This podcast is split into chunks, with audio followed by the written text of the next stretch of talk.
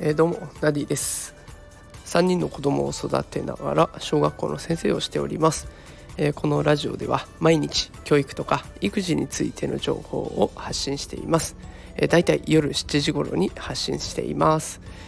えー、さて今日はですね人が成長する最も効率的な方法というテーマでお送りしたいと思います、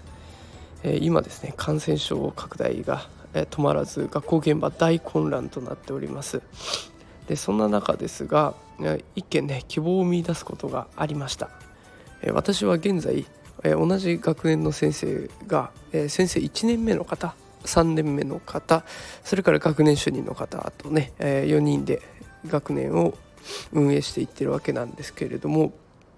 1年目の方ってやっぱりね全部初めてだったので、まあ、少し頼りない印象もありました。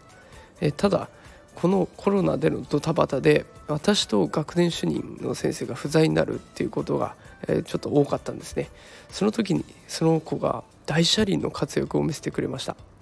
2人の穴を埋めようと必死に動く。それから自分の意見も伝えるようになる。でもすごく頼りになる存在に変わりました。この経験からですね人が成長するために必要なものは環境なんだなということが分かりました。何でもかんでもお膳立てをしているとやっぱり人は育たない。自分で考えて動かないといけない状況に身を置くことで人は成長していく。そんなことをこの、ね、コロナのバタバタで分かりました。これはきっとお子さんにも言えるのかなと思っています。何でもお世話をしているとねやっぱりできることは増えない。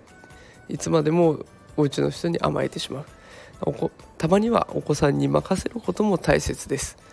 ね、なかなか時間のゆとりがなくて任せること難しいのかもしれませんが、まあ、失敗覚悟で思い切って任せてみてはどうでしょうか、まあ、うまくいかないという前提でやってみるっていうことも一つ、えー、試しになるかなと。これから先子どもが成長するために必要なものかなと思います。やれる時にやれる範囲で構いませんので少しずつお子さんに任せていくっていうものを増やしてみていってはいかがでしょうか。さあ今日は人が成長する最も効率的な方法というテーマでお送りしました。えー、今日も最後まで聞いてくださってありがとうございます。えー、ノート、ツイッターいろいろやってますのでよかったら覗いてください。それでは今日もこの辺で今日もじゃないですね今日はこの辺で失礼します。